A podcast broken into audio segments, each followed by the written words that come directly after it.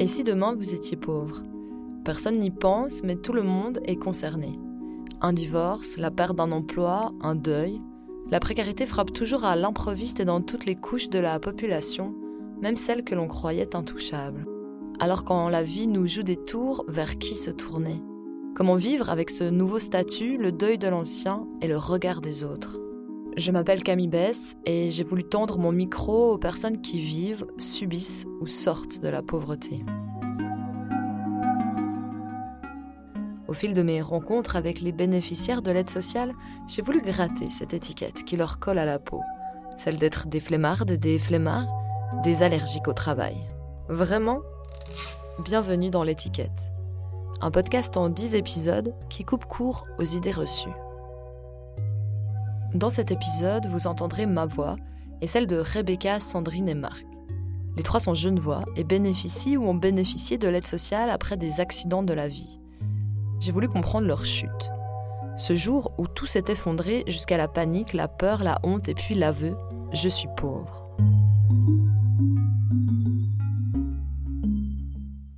Jamais, jamais dans ma vie que je pensais une fois que je n'avais pas d'argent pour inviter euh, mes amis à boire un verre ou euh, de faire des simples choses que je prenais euh, comme normales. Dans sa vie d'avant, Marc était banquier. Un ancien homme d'affaires londonien qui a longtemps mené la grande vie en Inde et en Allemagne après une scolarité dans les écoles internationales. Cette carrière en or se brise en 2020. Petit à petit, Marc fait faillite, divorce et retourne vivre chez ses parents avant de demander l'aide sociale. Aujourd'hui, Marc a retrouvé un emploi et l'amour, mais cet épisode l'a profondément changé. Mais ça m'a donné encore une chose, c'est l'humilité, d'être modeste et d'apprendre des choses qu'on peut apprendre quand on n'a rien. Parce qu'avant, quand on banquier et tout ça, on ne pense pas à ce genre de choses. On ne pense pas aux gens euh, qui n'ont pas beaucoup, qui ont besoin de support. Bonjour Sandrine. Bonjour. Sandrine aussi avait un emploi stable. Alors j'ai commencé dans l'alimentaire. Elle était vendeuse à plein temps dans une station-service, mais au fil des mois, le stress et la pression liées à son travail se sont emparés d'elle et la poussent vers la dépression. on se laisse happer un peu par un engrenage, on va dire. Les idées noires, Rebecca les connaît bien. Artiste plasticienne, elle a longtemps travaillé dans la restauration pour tenter de joindre les deux bouts. Un univers pourtant très éloigné de ses aspirations artistiques. Comme elle, nombreux sont les artistes à dépendre de l'aide sociale pour vivre et repousser la précarité de leur profession. Par gêne ou par pudeur, Sandrine et Marc n'ont pas voulu m'accueillir chez eux. Nous nous rencontrons donc à Genève, parfois dans un hall d'immeuble comme avec Marc, et souvent dans une salle de l'hospice général. Rebecca, elle, m'a reçue dans son atelier d'artiste. J'ai construit et sculpté un cadre en bois. Puis on a en fait une petite figurine euh, qui représente en fait euh, un bénéficiaire. Pour elle comme pour les autres, l'aide sociale n'a jamais été la solution immédiate à la précarité. Il y a d'abord eu de longs mois d'errance avant d'oser demander de l'aide.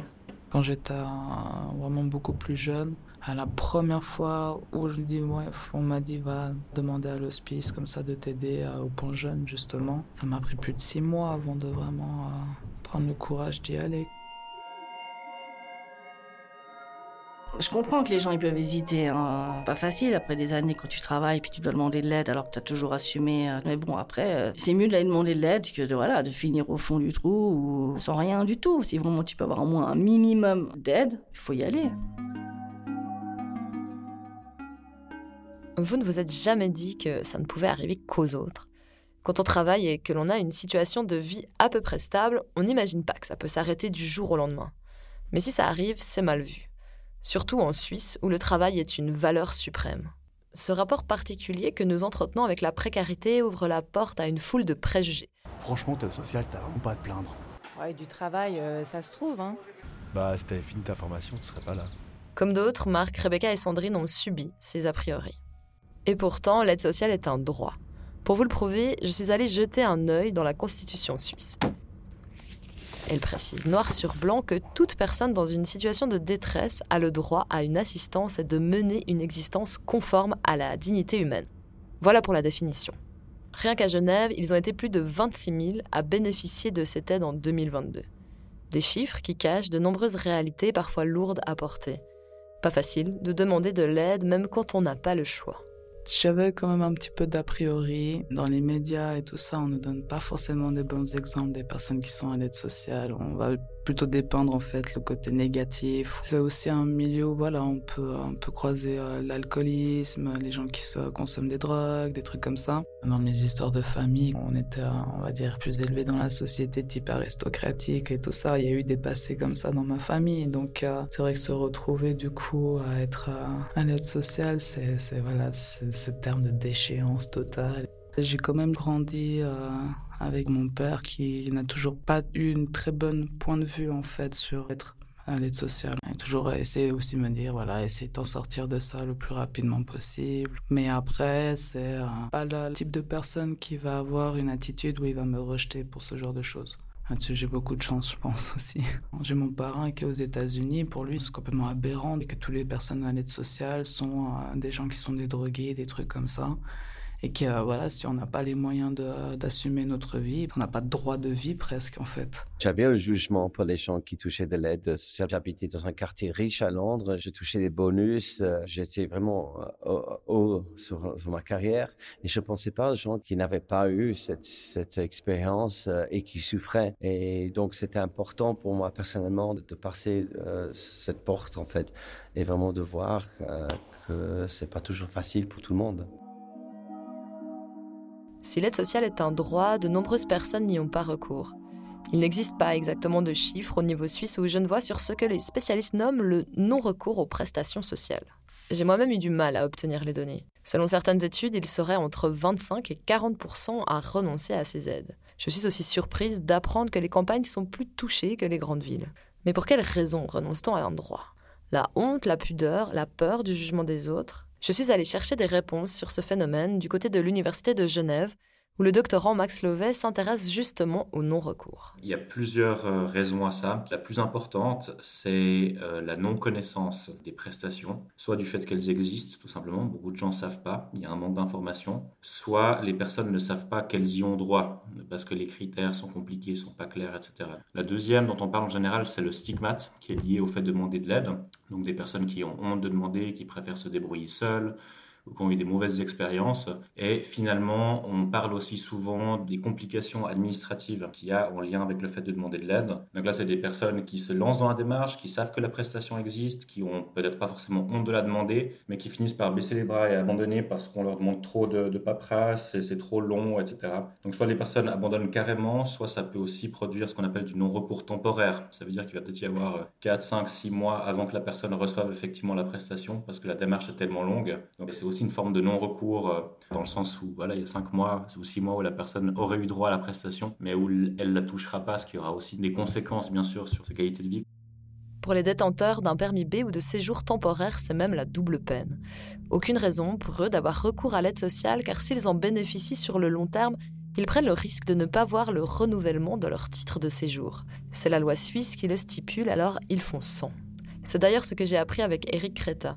Ce professeur associé à la Haute École de Travail Social à Genève est lui aussi un spécialiste du sujet. En 2019, il publie avec ses collègues un rapport sur les causes de ce non-recours, et dans leurs conclusions, on retrouve aussi la peur de la stigmatisation. On a des témoignages douloureux, vraiment très douloureux de personnes qui nous disent je suis senti tellement dégradé quand je suis arrivé aux services sociaux, etc. Euh, j'ai fondu en larmes, nous avait dit une personne, ça m'avait beaucoup touché. Par ailleurs, ça peut arriver à tout le monde une fois d'avoir des difficultés financières et de devoir bénéficier de prestations sociales. Mais il y a un climat de suspicion et de dénonciation qui s'est instauré depuis plusieurs années en Suisse qui certainement a, a dû renforcer le phénomène de la peur d'être stigmatisé, la peur d'être étiqueté par des gens euh, mal intentionnés. Salaud pauvre Alors c'est vrai, il y a eu des cas d'abus, mais ça reste une minorité. J'en parlerai d'ailleurs dans un prochain épisode. Et si vous voulez le savoir, il y a bien plus de cas de non-recours que d'abus.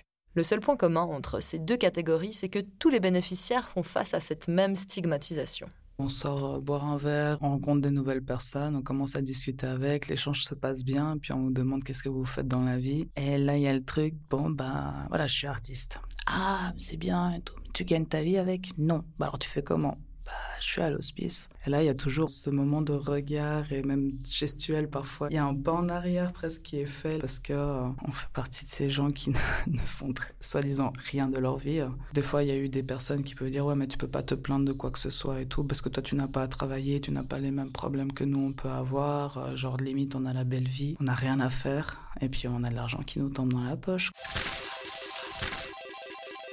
Je ne pense pas que c'est un but euh, d'être à l'aide sociale. Je voudrais expliquer à les gens qui posent cette question qu'en fait, le montant qu'on reçoit est assez pour nous soutenir. C'est important que c'est à ce point-là, parce que c'est assez pour avoir une vie normale, pas une vie euh, où on peut vraiment rester à l'aide sociale, mais c'est important pour commencer à ne pas avoir plus de dettes ou d'avoir un moyen de sortir de cette situation. Si les gens restent à l'aide sociale, c'est qu'il y a des autres problèmes qu'ils ont. Et c'est à ce point-là qu'ils ont besoin de l'aide par les autres. Mais c'est pas une question d'argent. Donc je pense pas que c'est ni trop généreux ou pas assez. Je pense que c'est vraiment bien.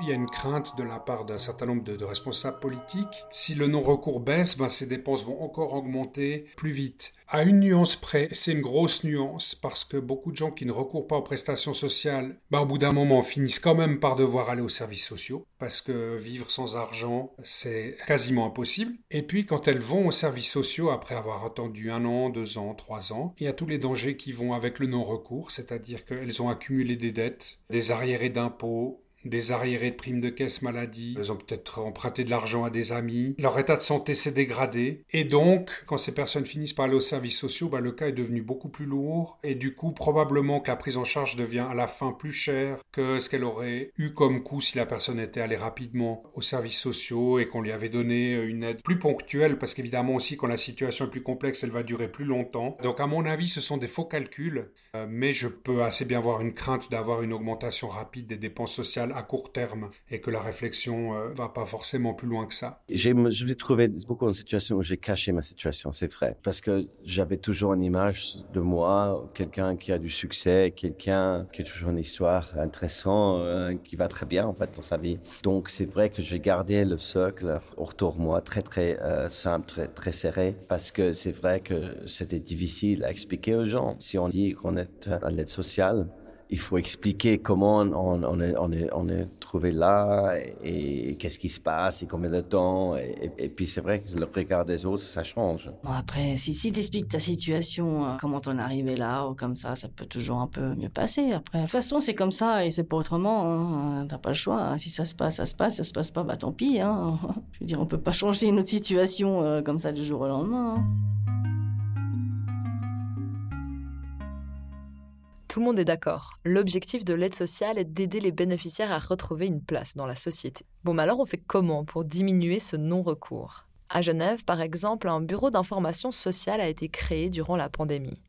Il permet à chacun de s'informer sur les aides qui existent et d'autres actions sont possibles, comme me l'explique Max Lovet. La principale action, c'est déjà simplifier les procédures, donc réduire toutes les barrières administratives qui peut y avoir au fait de, demander de l'aide, de recourir à certaines prestations. C'est aussi bien sûr de diffuser l'information sur l'existence des prestations, sur comment est-ce qu'il faut faire pour les demander. Un bon moyen, c'est aussi d'adapter la manière dont on présente les prestations sociales, donc en les présentant comme des services publics comme un autre, comme un coup de pouce temporaire et pas comme, quelque chose de, honteux qui est de, de l'ordre de l'assistance ou de la charité ou ce genre de choses-là. Ça, c'est quelque chose qui aide aussi à déstigmatiser, à rendre le recours plus facile pour beaucoup de personnes. Que ce soit à Genève ou dans d'autres régions de Suisse, il y a des autorités politiques qui ont commencé à, à s'y mettre, c'est-à-dire qu'on peut en tout cas travailler sur une information plus claire, en évitant le plus possible le jargon juridique, en essayant de tenir compte du fait que tout le monde n'est pas de langue maternelle française ou allemande, ou italienne selon les cantons. Ce qu'on peut faire aussi, c'est améliorer la qualité de l'accueil,